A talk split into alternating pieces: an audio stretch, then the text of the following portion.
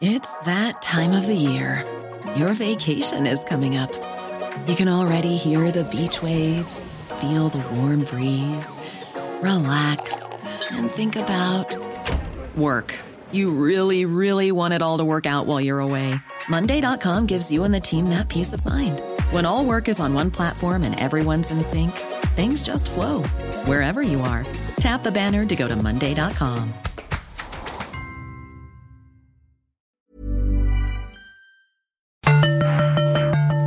Cada noche, los expertos se reúnen para debatir los temas que hacen historia en una mesa de análisis distinta. Aquí las entrevistas con los personajes y líderes de opinión, junto al análisis profundo de los temas trascendentes. Alfredo Ceja conduce un programa de Frente en Jalisco por el 100.3 de FM. Iniciamos.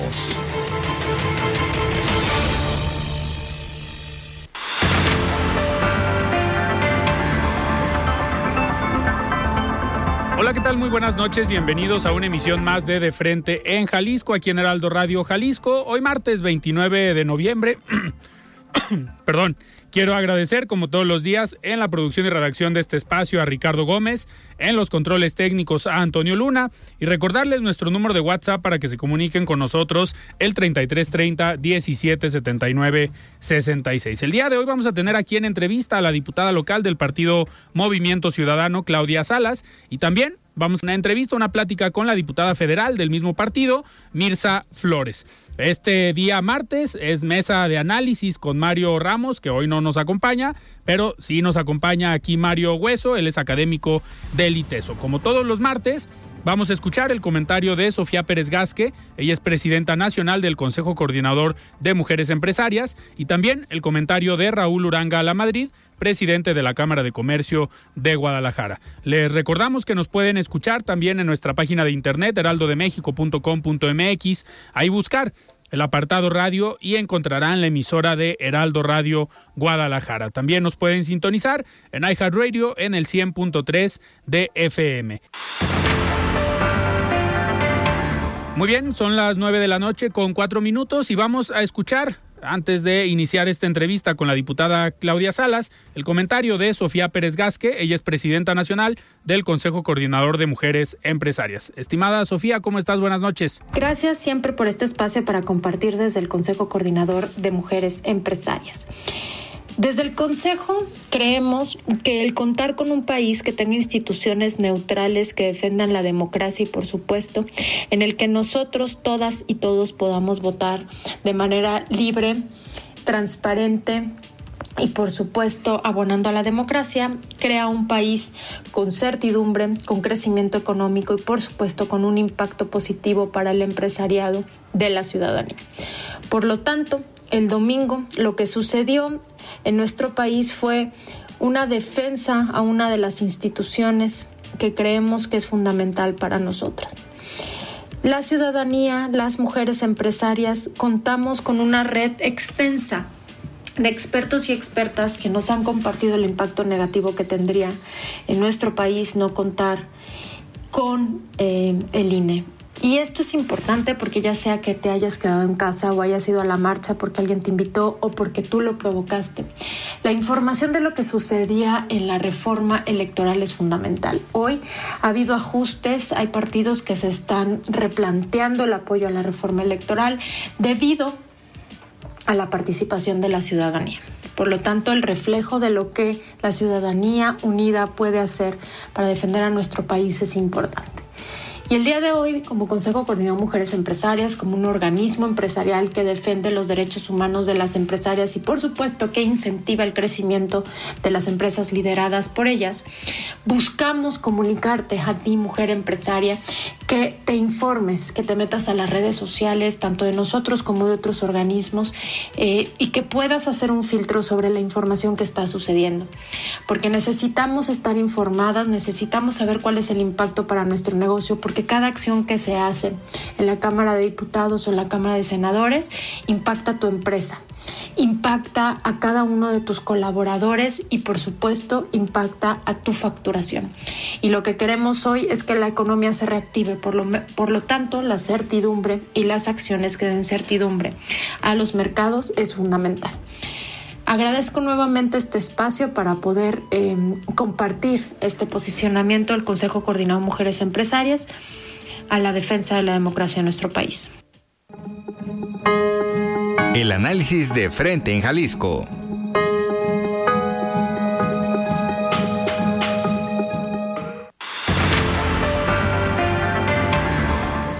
Muchísimas gracias Sofía por este comentario y ahora sí, arrancamos esta mesa de martes eh, con la presencia aquí de Mario Hueso, como todos los martes. Mario, ¿cómo estás? Buenas noches. Bien, Alfredo, buenas noches. Gracias por, por recibirnos.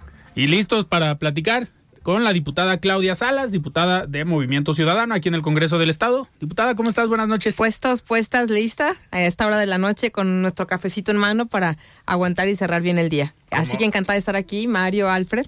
Un placer. Muchísimas gracias. Diputada, pues a ver, te, buscamos para platicar sobre varios temas. Habíamos quedado la vez pasada que estuviste aquí de platicar una vez que estuviera aprobado el presupuesto. Así es. Ya está aprobado, pero en ese inter, pues pasaron cosas en el Congreso del Estado. Una de ellas que ya hemos platicado y analizado aquí en De Frente en Jalisco, pues es esta visita de o esta reunión del rector de la Universidad de Guadalajara con los diputados y las diputadas en el Congreso a la comisión donde pues esperaba una reunión eh, que el rector llevó una presentación, expuso las necesidades de la universidad y pues esa era la idea, ¿no? Que les expusiera y cada uno de los grupos parlamentarios tuvo la oportunidad de responder, de dar su punto de vista y de platicar.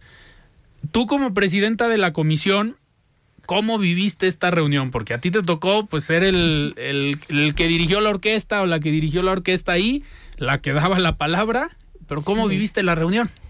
Mira, fue una experiencia muy rica. El Poder Legislativo todos los días te enseña diversas actividades, conductas y comportamientos y además también de procesos. Yo creo que esta reunión es eh, propia de un parlamento donde va, donde se discute, donde se reflexiona, donde se disiente también de las otras posturas. Eh, el rector fue porque él había comentado la, posibilidad de reunirse con las y los diputados. Le extendimos una respetuosa invitación, una invitación eh, que suscribió la de la voz, producto de un acuerdo de la Comisión de Hacienda. Es decir, no es una invitación a título personal de Claudia Salas, sino en una Comisión de Hacienda donde pusimos sobre la mesa el paquete presupuestal y las dinámicas que se harían para su aprobación. Entre ellas estaba invitar a actores que pudieran ser claves en este proceso de la aprobación. Entonces se le giró una atenta invitación a él.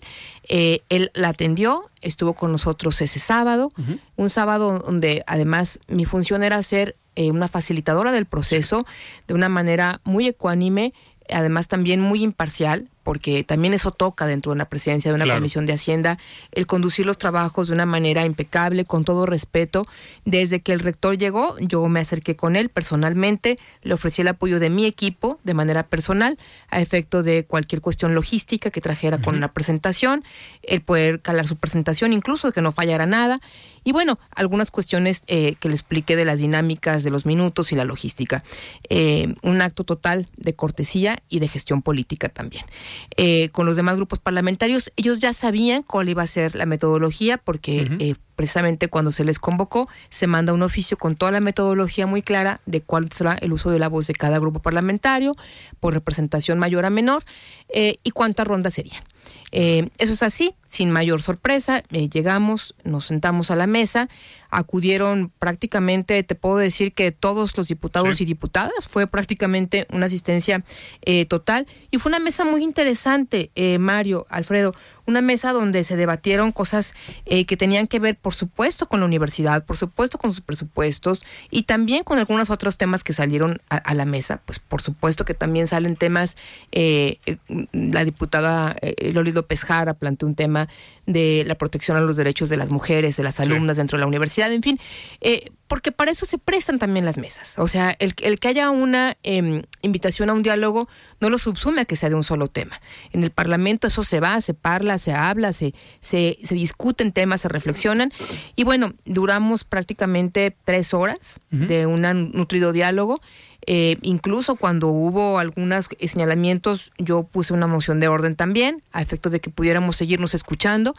Y, creo que el ejercicio fue bueno. Es un ejercicio normal de cualquier parlamento, que nada debe de asustarnos y que sí nos debe de llevar a tener cada vez más elementos para la toma de decisiones. Para eso se hacen las mesas técnicas. Las mesas técnicas, que fue el acuerdo de la Comisión de Hacienda, tienen la virtud o la posibilidad o el objetivo de llevarte elementos para la toma de decisiones. Entonces, un día antes habíamos hecho otra también con los secretarios del gabinete, específicamente con el secretario de la Hacienda, el secretario de Administración y con el jefe de gabinete Hugo Luna, para también plantear las dudas que hubiera de cualquier de las representaciones eh, de poder ahí en el Congreso. Estuvimos haciendo tantas rondas como preguntas hubo, hasta que se acabaron las preguntas, contestamos y hicimos una dinámica incluso que no se había dado, era pregunta y respuesta, pregunta y respuesta. Siempre hacemos que se acumulen las preguntas y luego las respuestas. En esa mesa técnica hicimos pregunta y respuesta, de tal manera que no quedara duda de que cualquier cuestión que hubiera sobre la mesa de una premisa sobre discusión del presupuesto estaba puesta ahí la oportunidad y se iba a responder. Y se iba a responder. Entonces, de eso tenemos también los archivos en la Comisión de Hacienda, que hemos sido muy cuidadosos y cuidadosas de documentar cada uno de los procesos mediante, por supuesto, actas, minutas que hemos levantado y que forman parte de este anexo del proceso. es, un, proceso que hemos cuidado mucho eh, para que cualquier ciudadano, cualquier persona que quiera saber de él, bueno, pues ahí está documentado eh, cómo llegó el presupuesto el primero eh, de noviembre, cómo el día 2 ya estaba en un drive que llamamos dentro del eh, lenguaje digital para que tengan acceso a todas las coordinaciones y a su vez de las coordinaciones las y los diputados. Y bueno, esto fue desde el día 2, prácticamente fueron 20 días de total acceso a todos los documentos para que se pudieran empapar, leer y reflexionar sobre cuál iba a ser su postura en materia del presupuesto 2023. Y después de esta reunión eh, viene ya la aprobación del, presupuesto, eh, que ahorita vamos a entrar como más a detalle para que nos digas cómo quedó el presupuesto, porque también durante esa semana pues siguieron las declaraciones de entre un lado y otro de si había más o menos recursos para... Para, para ser muy claros del, del punto de vista de la comisión y del punto de vista este, Claudia Salas. Después de esta reunión con el rector, ¿cómo quedaron? Mira, después de esta reunión, eh, pues prácticamente eh, él expuso todo, hizo llegar también eh, la exposición a quienes quisieron también tenerla en su poder. Y bueno, lo que hicimos prácticamente fue a partir de entonces empezar a construir también ya el dictamen, el dictamen encaminado a la comisión. Trabajamos pues en esta etapa de presupuesto se trabaja 24/7. Alfred Mario, ustedes lo saben perfecto. La Comisión de Hacienda, además, es una comisión que durante todo el año tiene, vamos a cerrar el año con 360 dictámenes, o sea, son un mundo de dictámenes eh, y bueno, nosotros no es ajeno que tengamos que estar, eh, sí, y, además, pues todo lo que vemos, vemos leyes de ingresos, tablas de valores, reestructuras de deudas, deudas de ayuntamientos, eh, presupuesto del Estado, ley de ingresos. No, bueno, este es una responsabilidad mayor. Entonces nosotros desde mucho antes estamos ya proyectando un dictamen porque pues tenemos que conciliar cada cifra, es decir, nosotros a pesar de que tenemos todos los archivos, todos los tomos del presupuesto, digo, nomás para aclarar ahí varias premisas que estuvieron diciéndose de que nosotros no teníamos los tomos, los tomos ahí están desde el primero eh, de noviembre, eh, y nosotros vamos construyendo un dictamen, no un día antes de la sesión ni dos, empezamos a construir ese ejercicio prácticamente desde que llega el presupuesto. Conciliamos cifras, partidas, capítulos de presupuesto eh, y, justo parte de las modificaciones que se dan, Alfred, y, esto te va a hacer sentido, y en nuestro auditorio también, parte de las modificaciones que se dan tiene que ver justamente con errores de dedo que traigan en nomenclaturas de las partidas, ¿no? Entonces, eso lo detecta mi equipo lo detecta el equipo de la Comisión de Hacienda. Y entonces a veces la Comisión no, esta partida no se llama así, debe de llamarse de tal, de tal manera. Por eso es tan acucioso, por eso cuando yo hablo en tribuna y les digo, yo tengo un dictamen en mis manos que les aseguro que es un dictamen que cumple con todo absolutamente lo que tiene que llevar para que sientan tranquilas y tranquilos, que es un buen presupuesto, es un presupuesto social, eficaz, pertinente, oportuno. Pero además de eso, eh, está perfectamente cuidada cada partida cada partida que corresponda a como debe de ser y a como eh, hoy la ley de disciplina financiera lo marca. Es un trabajo de muchas horas, muy minucioso, en el cual eh, pues todo mi equipo y la de la voz eh, nos metimos. Ahí sí que no hubo puente ni hubo nada porque fue el puente largo. Sí. Y este, y bueno, eh, prácticamente estábamos listas y listos para que el martes pudiéramos hacer la sesión. Convocamos a Comisión de Hacienda también. En la Comisión de Hacienda se entrega también el dictamen, se entregan las modificaciones, que fueron, te puedo decir, siete modificaciones en total, pero de las siete, prácticamente eh, cuatro son las que llevan presupuesto, las otras tres fueron de nomenclatura y de partidas, ajustitos. Entonces, eh, pues yo con esa certeza es con la que yo eh, conduzco la comisión y siempre, siempre con el afán, pues por supuesto, de escuchar, de incluir, de reflexionar cualquier cuestión que en la comisión se dé. Fue televisada, todo esto fue tiene un principio de máxima publicidad al frente, fue televisada. eh, y bueno, eh, cualquier diputada, en su caso Mara o quien, eh, Enrique Velázquez, eh, mi compañero también diputado, eh, que pidieron uso de la voz, hicieron uso de la voz cuántas veces necesitaron Sí. hacer uso de la voz. Eh, y bueno, a partir de ahí se vota el dictamen y de ahí se va al Pleno del Congreso, eh, que es ahí finalmente pues la decisión eh, que toman eh, todas las y los diputados de manera conjunta. Y bueno, se vota el presupuesto solo con tres votos en contra. Entonces, para mí es un proceso que cumple con todo lo que la ley nos mandata en total oportunidad, eh, no solo procesal, sino también legal, normativamente hablando. Y bueno, hoy estamos prácticamente ya en la recta final de la publicación del Sí. propio presupuesto, ¿no? Que se da una segunda revisión de todas maneras. Eh, aún así, volvemos a revisarlo. Te puedo decir hasta ahorita que no hemos encontrado un solo error. A cualquier manera volvemos a revisarlo, porque pues eh, así como con las leyes de ingresos, cada que vamos a publicar una ley de ingresos de un municipio, Claro. aunque ya la haya aprobado el Pleno, aprobamos la 125, se volvieron a revisar las 125 leyes por la comisión. Por eso te digo que el trabajo con nosotros no para, es un trabajo muy técnico, pero muy responsable. Yo les puedo asegurar a todos los jaliscienses, a todas las jaliscienses, que tenemos un presupuesto sólido que incluye lo que más le preocupa a las personas, la educación, la salud, la seguridad, el turismo, la cultura, todas esas partidas, eh, Alfred, suben prácticamente, de la que menos sube, sube el 31%, la que menos sube, que es turismo, y de ahí para arriba, 36% cultura, 38% desarrollo económico, 46% la igualdad, 45% el tema de desaparecidos, 58% el tema del deporte. Te puedo decir que es un presupuesto que a todas las partidas, las más sentidas de la sociedad, las fortalece. A mí eso me deja un gran sabor de boca y estoy aquí al frente de cualquier entrevista que me hablen y tenga la oportunidad de decirlo, lo diré Claro. con todas sus letras. Un presupuesto que el 24% de ese gran pastel de esta mesa, la gran tajada se la lleva educación, con el 24% de ese presupuesto. Casi 40 mil millones de pesos, estamos hablando.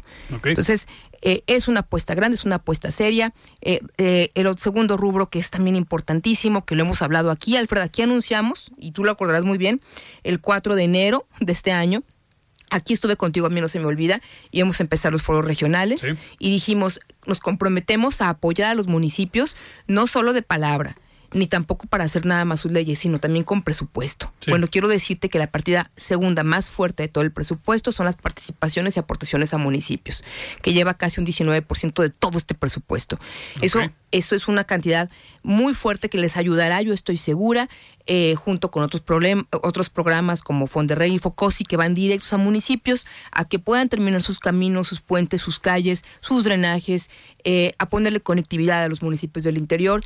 Y esta apuesta de poner al centro eh, los municipios del interior del estado no es casual. Tiene que ver también con la posibilidad de voltear hacia las áreas de mayor vulnerabilidad en el Estado. A veces pensamos que zona metropolitana es nuestro referente primero y Claro. que así como estamos nosotros están los demás y no es así. Hoy que han disminuido precisamente participaciones federales, tenemos que apostarle a la inversión pública y a las aportaciones a municipios, que son lo que le permiten a ellos tener oxígeno para poder cumplir también con sus promesas incluso de campaña. Y esto se hace de manera equitativa. Se acabaron las bolsas por diputado. Anteriormente se eh, manejaba que cada diputado podía llevarse una bolsa para decir, aquí está mi bolsita de mis municipios y vénganse. Eso no es así.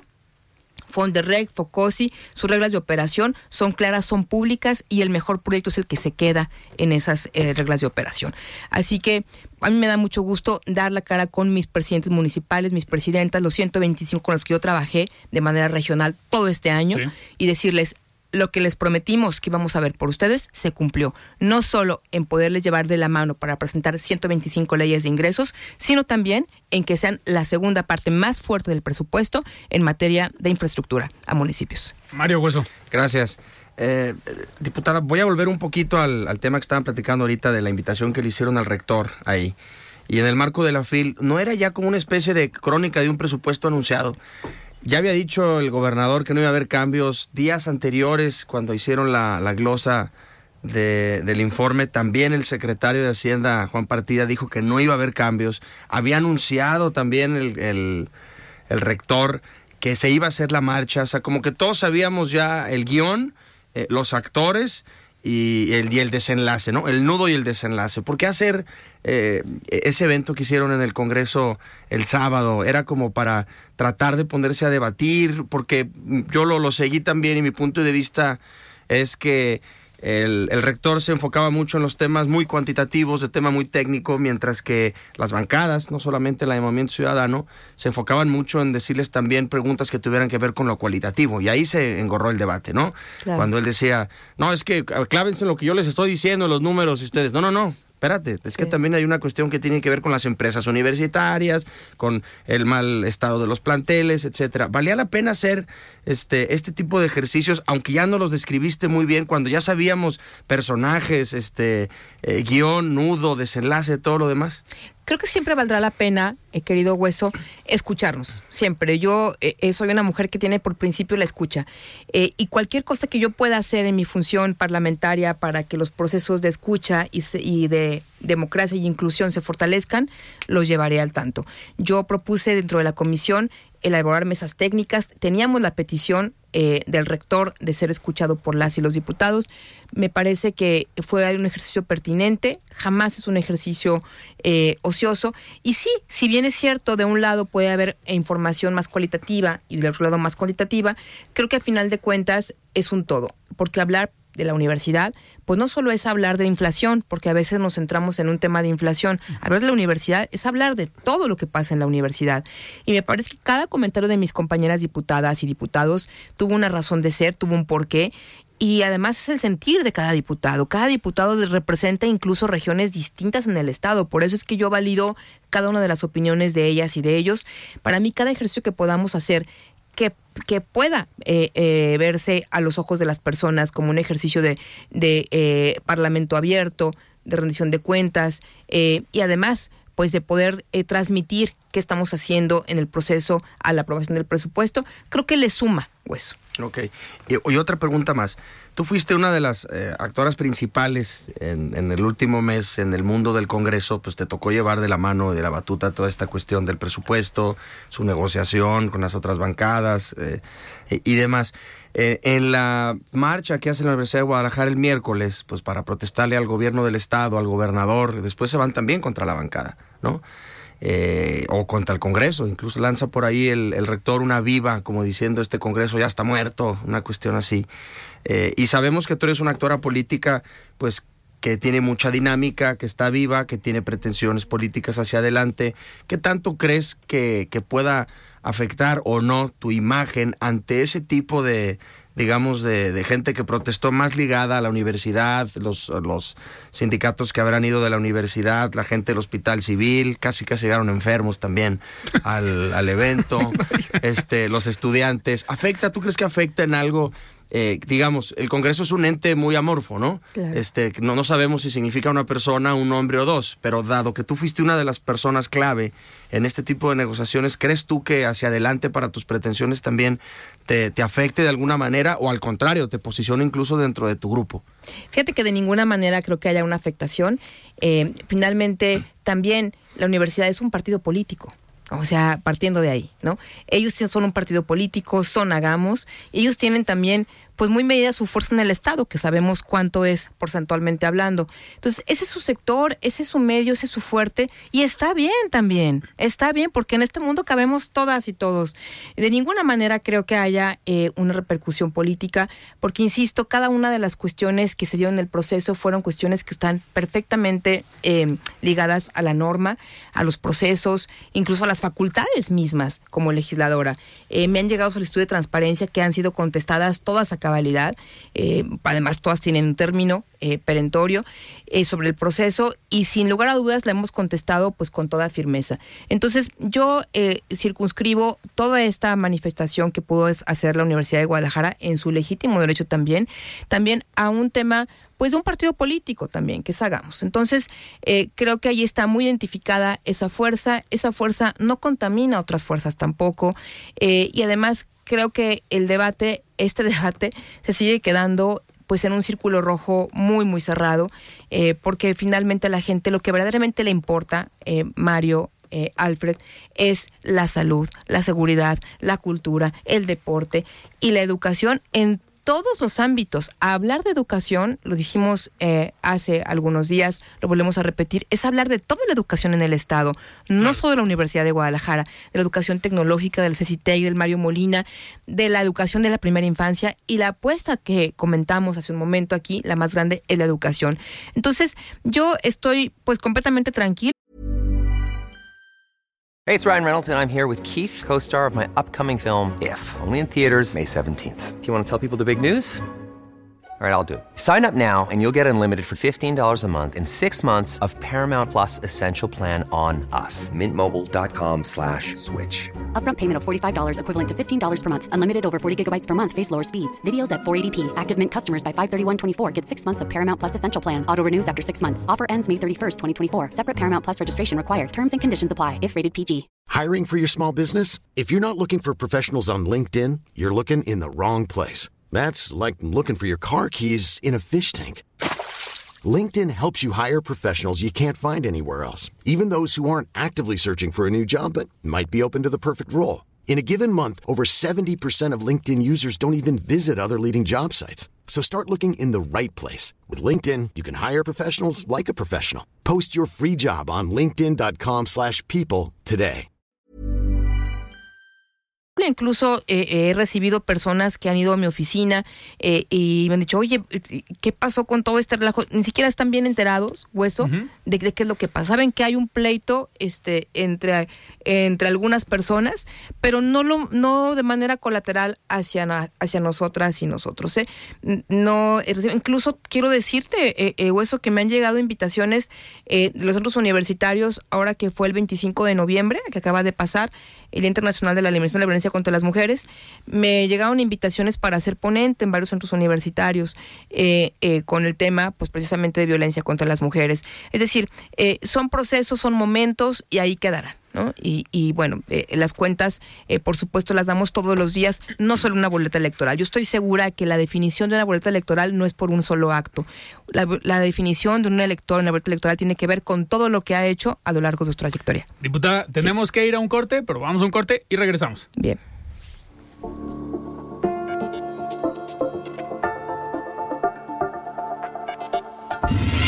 Siga con Alfredo Ceja y su análisis de frente en Jalisco por el Heraldo Radio 100.3. La voz de los expertos.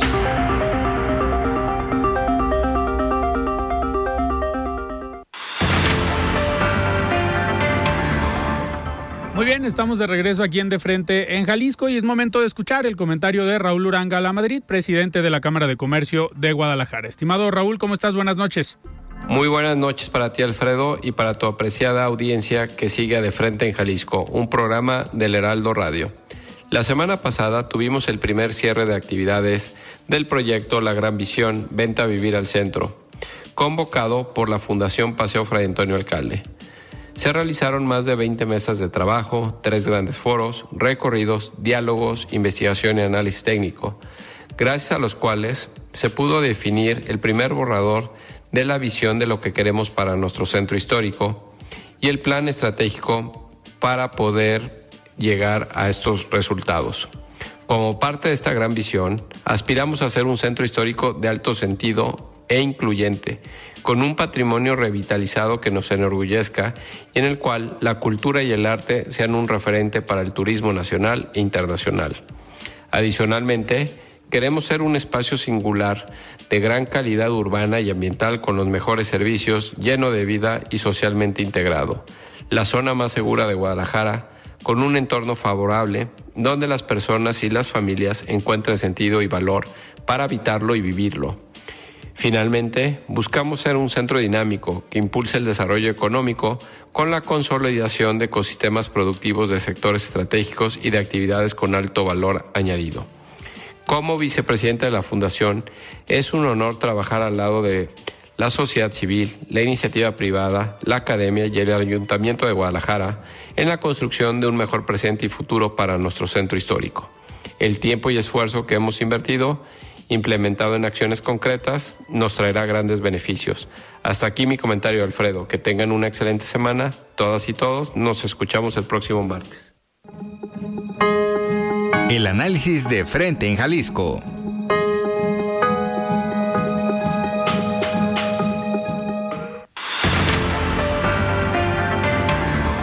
Muchísimas gracias Raúl por este comentario. Y ahora sí, me da muchísimo gusto tener en la línea a la diputada Mirza Flores. Diputada, ¿cómo estás? Buenas noches. Estimado Alfredo, muy buenas noches. Un saludo para ti, todo tu equipo, pero sobre todo para tu audiencia que esta noche nos está escuchando. Y aquí, aquí tenemos en cabina una buena amiga tuya, la diputada Claudia Salas. Mircita. Bueno, pues un saludo, querida diputada, siempre admirando tu trabajo y tu entereza para este, estar encabezando la Comisión de Hacienda. Ay, Mircita, la admiración es mutua, ¿eh? Te No, queremos no, no, muchísimo y- y eres un referente nacional de lo que significa el trabajo y el compromiso y el amor a este país. Muchísimas gracias, muchas gracias. Hemos tenido días muy ajetreados tanto en el Congreso local como Congreso Federal, Alfredo. Así es, diputada, pues a ver, hoy se iba a votar la reforma electoral, esta propuesta que manda el presidente, y muy temprano nos enteramos que, que siempre no, que se pasa hasta la siguiente semana. Eh, ¿Lo ves tú como una estrategia de Morena para ver si todavía pueden juntar los votos o por qué la decisión de, de Morena y de los grupos, digamos, de mandar la votación a la siguiente semana? Mira, primero porque es un capricho quererla votar eh, como, como les gusta Morena, votar a bote pronto cosas que son aberraciones nacionales, pero esta vez ni sus propios aliados están dispuestos a votar esta iniciativa porque PT y Verde Ecologista estarían dándose un balazo en la 100, condenados a que en 2024 desaparecieran como partido, como este fiel de la balanza, no le servirían a nadie ellos porque quedarían sin participación en el 2024. Número uno. Número dos, es peligroso y es riesgoso lo que está pasando. No estamos cantando victoria ni estamos optimistas porque a Morena lo que le faltan son 58 votos en la Cámara de Diputados para poder aprobar esta reforma constitucional del presidente. ¿Qué está haciendo Morena? Pues están desesperados tratando de comprar voluntades o doblarlas. Y entonces, pues, 58 votos serán muchos de diferencia o serán pocos, de, depende de si logran hacer esto. También hay que tomar en consideración, hay que compartirlo con el público, el aspecto de que en el Senado tampoco lo están teniendo fácil los grupos, eh, el grupo de Morena. ¿Por qué no lo está teniendo fácil? Porque el eh, mismo Morena han permitido eh, que golpeen al coordinador, que es el, el senador Ricardo Monreal. Sí. Y el senador Ricardo Monreal puede darles una sorpresa en Morena de que anuncie que se va de la fracción parlamentaria y junto con él serán otros senadores. Entonces, lo que estaríamos ahorita vislumbrando es una luz al final del túnel, en donde no tenga ya mayoría en el Senado. Y entonces, al no tener mayoría en el Senado, pues ya para qué compra 58 voluntades el grupo mayoritario que es Morena, si de todas formas en el Senado no pasaría. Y esto sería, pues, la luz al final del túnel, porque lo que sigue es si logran convencer estas 58 voluntades en el Congreso y en el Senado siguen sigue la composición como está con los números como los tienen pues estaríamos votando constitucionalmente un Instituto Nacional de Elecciones y, consultas.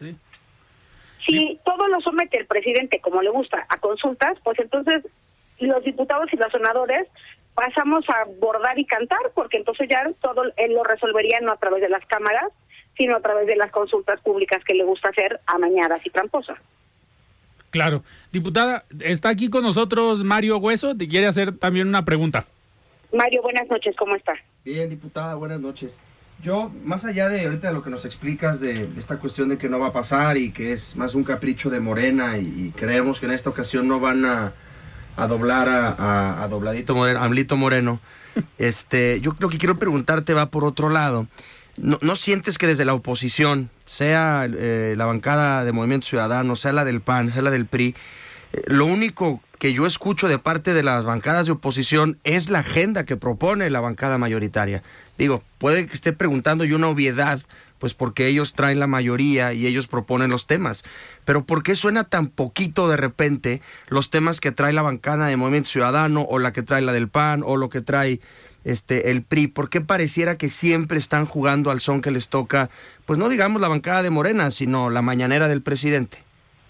Porque ahí se dicta la agenda lamentablemente, Mario, porque tenemos una mayoría muy peligrosa en la Cámara de Diputados y en el Senado, en donde está Morena, y Verde Ecologista, que son sus aliados, y entonces con esta mayoría que ellos tienen, que es una mayoría simple, por más que nosotros dictemos agendas, quedan siempre en el camino, se van quedando en el camino, algunas pasarán, pero la agenda más bien la vamos cuidando o defendiendo de lo que sucede en la mañanera.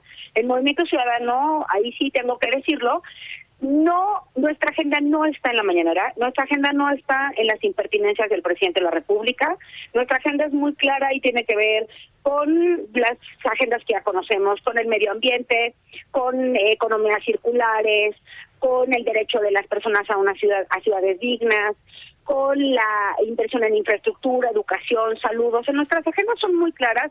En Jalisco hemos demostrado cuáles son nuestras agendas. En Nuevo León también están marcando una pauta. Digamos que no bailamos al son que ellos tocan. Lamentablemente, sí tienen el 50% más uno de los votos. Esa mayoría siempre les permite que las leyes secundarias pasen siempre. Pero estaríamos cantando albricias si en el Senado nos da una sorpresa el senador Ricardo Monreal y se decide de una vez por todas a quitarse ese yugo de la aberración de esa izquierda en la que él no creció y no se formó. Él se formó una izquierda mucho más inteligente y congruente, o era lo que él soñaba, y si les da una sorpresa en el Senado, pues eso aligeraría mucho la carga de la Cámara de Diputados de tener que estar siempre persiguiendo frenar las agendas de las mañaneras y también incluso el PT y el Verde Ecologista quizá pudieran tener hasta más independencia. Oye, oye diputada, ¿eso quiere decir que tienes por ahí una información que nos quieras compartir sobre lo de Monreal? ¿Hay alguna noticia? Pues, este, algo que tengas ahí medio de albricias, albricias? Mira, las albricias es lo que estamos viendo todos, que cada día el senador Ricardo Monreal está pues más cansado de esa izquierda eh, aberrante, más cansado de estas decisiones que salen de Palacio Nacional, que no está llevando el país a ningún lugar eh, seguro. Y muchos de los senadores también han expresado, digamos, en corto, y no es que tenga yo las albricias, es un poco el run run de lo que uno se va enterando aquí en Cámara de Diputados. En mi calidad de vicecoordinador del grupo parlamentario, bueno, pues estoy de repente en reuniones en donde expresan que muchos senadores de Morena ya no están contentos con el presidente ni en la forma en la que el presidente quiere darle rumbo a este país. Entonces, pudiera darnos una sorpresa. Y aparte no es, no es una sorpresa, no es nada nuevo que veamos el trato que le dan al senador Ricardo Monreal. Cómo permite el presidente que muchos lo golpeen para debilitarlo y para eh, quitarle credibilidad digamos que se lo permite porque en Morena no pase nada si no lo está permitiendo el presidente. Y cuando el presidente permite eso, pues alguien que pertenece a sus filas tiene seguramente muchas dudas de, de seguirse quedando, Mario. Claro, ya, ya hasta no fue a la marcha, digo, estaba en España y fue el pretexto perfecto para no asistir el domingo. De tomo no lo hubieran invitado, ¿no? Pues mira, en teoría eh, no invitaron a nadie, acarrearon a todos. Entonces, no, eso no fue una marcha, fue un acarreo, eso fue lo que vimos. Es muy riesgoso que ellos mismos crean que eso fue una marcha porque ellos siguen en el autoengaño. Lo bueno es que, pues, a todas luces es la marcha de un presidente ardido que no sabe escuchar. Tenemos un presidente que no le gusta que, que no le den la razón absoluta. Tenemos a un presidente caprichoso y a una mayoría que lamentablemente, lejos de ser una mayoría responsable, es una mayoría que pues casi se deja llevar como que fuera una cosa religiosa el aspecto político y se están olvidando de la responsabilidad que tenemos como mexicanos de sacar adelante el país. y lo único, su agenda prioritaria es darle gusto al presidente en sus caprichos. Y eso finalmente, pues, al, a, la gente de la izquierda, gente, pues gente sensata, pensante, que, que ha crecido en izquierdas formadas, no le gusta ver eso. Ya, ya están cansados, empiezan a sentirse verdaderamente fastidiados. Y ojalá nos dieran una sorpresa agradable. No es una albricia, es lo que nosotros estamos como espectadores viendo. Porque, a ver, Mario, imagínate que en el Senado se vaya a Monreal con 10, 12 senadores. Eso es lo que parece. Diputada, para allá va mi siguiente pregunta y con esto, con esto terminamos. Eh, ¿Ves a Ricardo Monreal haciendo equipo con los paisanos Clemente Castañeda y Verónica Delgadillo? Sí hacen equipo, pero yo no veo a un Ricardo Monreal riendo, yéndose a Movimiento Ciudadano. Yo creo que más bien sería con, con este grupo de senadores independientes. A ver, es una percepción personal. No lo veo yéndose a Movimiento Ciudadano. Lo veo yéndose eh, en un sentido mucho más digno que es eh, ser independiente y desde ahí poder tener mucha más libertad para ejercer su, su papel como legislador. Muy bien. Diputada, pues la próxima semana, ya que se vote y que veamos todo en cómo termina el tema de la reforma electoral, te esperamos por acá en cabina para platicar ya más a detalle de este tema. ¿Te parece? Esperemos que no se vote, Alfredo, que se sigan dando cuenta que los votos no les alcanzan en la Cámara, que no compren 58 voluntades y que estemos hablando de otros temas en tu programa, Alfredo. Y acepto la invitación. Muchísimas gracias. Perfecto. Muy bien, pues muchísimas gracias, diputada. Seguimos en contacto.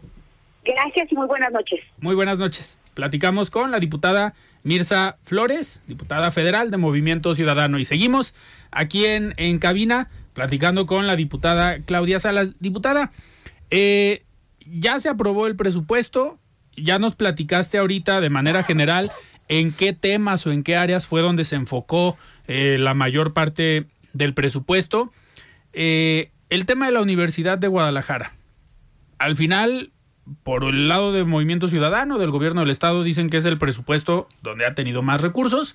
La Universidad de Guadalajara dice otra cosa. ¿Cómo quedó?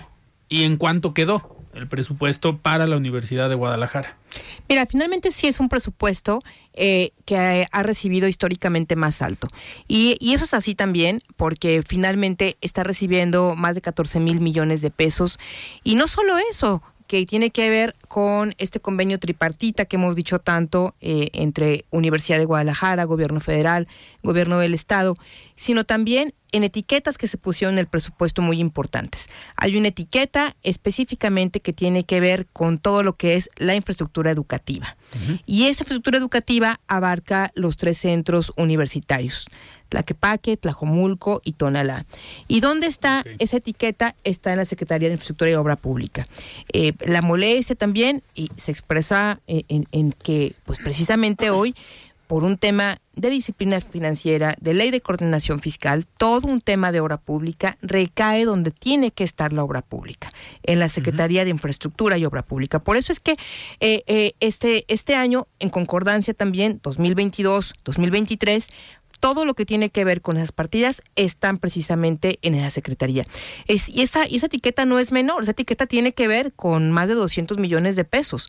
Y esos tiene que ver con la consecución de los tres centros universitarios. Y no solo eso, también hablamos del recurso que reciben los hospitales civiles, que en este año será un 19% más de recursos, eh, y que esta cantidad eh, se dice fácil y sin embargo tiene que ver con el nuevo Hospital Civil de Oriente, son 363 millones de pesos que se van para allá, eh, y también con la remodelación de las salas Fray Antonio Alcalde, de las salas de quemados, de las salas materno-infantil, y eso sí también tiene que ver con la posibilidad de que los estudiantes de la Universidad de Guadalajara que están cursando medicina puedan ahí hacer sus prácticas y puedan llegar a ser excelentes médicas y médicos. Entonces, sí es un recurso que directamente e indirectamente llega a la Universidad de Guadalajara. En la propia página de la Universidad de Guadalajara los reconoce como hospitales escuela los hospitales civiles. Así que eh, eh, eso están recibiendo prácticamente el mismo monto que la propia Secretaría de Salud en materia de infraestructura. Entonces, eh, eh, es algo también muy bueno para la sociedad, sí, también muy bueno para la sociedad, Sí. porque finalmente al hospital civil van las personas que no tienen ninguna posibilidad de ser atendidos con ninguna prestación social eh, que les garantice un sistema, pues como el IMSS, como el ISTE, y que pues su última alternativa es el hospital civil. Entonces, eh, la Universidad de Guadalajara sí recibe el presupuesto más alto de su historia. Y bueno, yo creo que tendremos que pasar ya al tema de la ejecución de todo esto, eh, al plan anual también de obra pública, que estará también presentando a los primeros eh, días del año, el primer mes del año. Eh, el arquitecto, no arquitecto, el, El ingeniero. Le choca que le digamos arquitecto, si me estás escuchando va a decir, ay Claudia. el ingeniero eh, David Zamora Bueno, que es eh, también una excelente persona, servidor público, y que ahí podremos estar viendo exactamente eh, a cuánto recurso va para cada uno de los centros universitarios, eh, en qué etapa están, y por supuesto poder concretar que este plan anual de obra pública contemple todo lo que se ha prometido en materia de prepas y centros universitarios que le hacen tanto bien a nuestros jóvenes. ¿Cuánto se va a invertir también en educación tecnológica? El 14.8% más, que también hay que apostarle. Sabemos que hoy allá afuera la gran demanda de los jóvenes tiene que ver con un tema de sistemas De cómputo, competencias desarrolladas en eso, el conocer hace un llamado también para que cada vez se invierta más en certificación de estándares de competencia que permitan la empleabilidad de los jóvenes. No es solo terminar una carrera, es que empleabilidad pueden tener los jóvenes, la pertinencia en la educación, la empleabilidad, eh, la eficiencia terminal, que es un tema que puede causar cierta cosquilla, pero que es importante también ponerlo sobre la mesa, que es una de las cuestiones que también se, se habló en esta mesa de diálogo técnica en el Congreso y que tendremos que entrarle. Finalmente es un tema de planeación de la educación superior. Hoy tenemos una ley en el Estado, con eso este, cierro para también eh, eh, no ciclarnos en la universidad. Eh, la ley de educación superior en el Estado nos mandata, Mario, eh, Alfred, que tenemos que sentarnos todas las autoridades, todas las autoridades que tengan que ver con la educación en la planeación, bajo la premisa de la calidad, la pertinencia, la eficiencia terminal y la empleabilidad. Son cuatro factores que están sobre la mesa para que podamos ir caminando entendiendo la educación como todo el derecho que tienen los jóvenes en el Estado, independientemente de la universidad en la que estén cursando o en la instituto tecnológico en donde tengan la oportunidad de desarrollar sus habilidades y capacidades. Perfecto. Mario Hueso, nos quedan cuatro minutos. Perfecto. Ay, Dios. Perfecto. Eh, diputada, para ya no seguir hablando de la universidad, eh, ¿vas a ir a la FIL? No, no es cierto. Este, ¿Cuál dirías tú que es, digamos, eh, los tres mayores o grandes aciertos de este presupuesto? ¿Sí? ¿Y cuáles podrían ser esos tres eh, pendientes que quedaron a deber? Porque sabemos que la cobija nunca alcanza para tapar a todos. Todos quisiéramos crecer en el presupuesto, todas las secretarías, todas las áreas. Pero ¿cuáles serían los tres grandes aciertos desde tu punto de vista? Sí. ¿No? Eh, ¿Y cuáles serían esos tres pendientes negritos en el arroz? Mira, educación, salud y seguridad. Sin duda alguna te lo digo. Eh, porque en seguridad estamos apostando algo muy importante que, les, que no les he comentado. Hay 58% más de presupuesto a todo el tema de la cultura de la paz. Se nos olvida que la seguridad no solo es el armamento, el C5, las cámaras, los exámenes de controles de confianza sin, y el equipamiento, sino también es la prevención. Y eso es como punto número uno. Estos eh, eh, cantidades tan importantes de millones que van a la cultura de la paz tiene que ver con la cohesión social, con poder establecer eh, métodos alternativos de conflicto, cómo poder llevar también a las escuelas mediación, cómo poder eh, entrar precisamente en la cultura del diálogo, del conflicto y de la resolución de esos conflictos a través de los métodos alternativos de justicia, entre otras cosas más. Pero sí creo que es importantísimo que hablemos de estos temas. Hoy nos sorprendemos de ver cómo en días pasados ¿no? Eh, eh, se asesinó una mujer porque pelearon por un carrito de un niño. Lo oímos y nos estremecimos todos. Un feminicidio porque las mamás se pelearon porque un niño le quitó a otro un carrito y la mataron a golpes. ¿no? Ahí tiene que ver la policía, el armamento. No, Mario. No, Alfred, tiene que ver la prevención, la cultura de la paz. Sí. ¿Qué estamos dejando en las colonias? ¿Qué estamos dejando en los centros comunitarios? ¿De qué se está hablando en las comunidades? Que no se está hablando de cuántas cámaras hay, sino de la necesidad tan grande de poder eh, eh, tener resolución de conflictos en el día a día de manera pacífica. Eso es algo muy bueno también que está ahí. El tema, por supuesto, que dijimos de la salud, de la educación y un cuarto tema que, eh, por supuesto, lo hablamos al inicio de esto, que son los municipios. Y Los tres negritos, los tres pendientes. Bueno, siempre habrá, Mario, y yo también lo digo, eh, hay un tema pendiente que también eh, quiero decirlo. Eh, a mi oficina llegó específicamente una petición del CEPAD para el tema de desaparecidos y eh, otorgamos, todo el Congreso tuvo la voluntad de otorgar 30 millones de pesos más, se convierte en 45 más de presupuesto, pero es un tema, Mario, por eso lo pongo en las deudas, que aunque pongamos 30 millones de pesos más, nunca va a ser es suficiente. ¿Por qué? Porque siempre va a haber una mujer que sigue llorando a su hijo que no está presente y como madre lo siento, lo, lo empatizo con eso también y digo que también sigue siendo pues una deuda fuerte que tenemos y que está eh, sobre la mesa, ¿no? Entonces yo creo que en ese aspecto tendremos que seguir trabajando fuerte en el tema de feminicidios, de desaparecidos y de pues que las personas eh, sientan cada vez una percepción de mayor seguridad en la vida cotidiana. Nos queda un minuto, pero ¿listo Mario? Listo. Bueno, yo, yo, de una vez, este, para decirles, mis, no desaprovecho nunca mis redes sociales, que son Claudia Salas GDL en todas las redes sociales, y un WhatsApp que tenemos de comunicación 24-7, 33 33 93 10 90. Es, eh, insisto, ahí contestamos prácticamente a la media hora, cuando mucho, de que se nos envía un mensaje. Todos tienen respuesta para gestiones, para comunicado, para lo que sea. Estamos ahí para servirles en la sala G2 también del Congreso del Estado. Y pues como lo dijimos aquí, es aquel 4 eh, eh, de enero seguimos trabajando cerca de las personas, de frente, viéndoles a los ojos, y así es como nos gusta hacer la política, cada vez más humana, cada vez con la posibilidad de dignificarla y de estar presente en la vida y en la cotidianidad de las personas y de lo que ellas necesitan. Diputada, esta estrategia del WhatsApp es con la antesala al programa que ya llevan en Guadalajara. El WhatsApp famoso en Guadalajara. Ya, ya, ya te estás familiarizando con pues esa. Siempre hay que estar familiarizado con las cosas que eh, funcionan y las cosas que son buenas para la ciudad. Así que, pues mi corazón, por supuesto, todo lo que le haga bien a Guadalajara, ahí estará también presente. Perfecto. Muy bien, pues nosotros nos despedimos. Mario, muchísimas gracias. Gracias, Alfredo. Gracias, diputada. Al contrario, huesito, Alfred. Muy buenas noches y muchas gracias por estar en Frente pues, Jalisco. Cerramos el año, ¿verdad? Muy bien. Gracias. Pues nos despedimos, platicamos con la diputada Claudia Salas. Nos escuchamos el día de mañana. Yo soy Alfredo Ceja. Muy buenas noches. Alfredo Ceja los espera de lunes a viernes a las 9 de la noche para que junto con los expertos y líderes de opinión analicen la noticia y a sus protagonistas.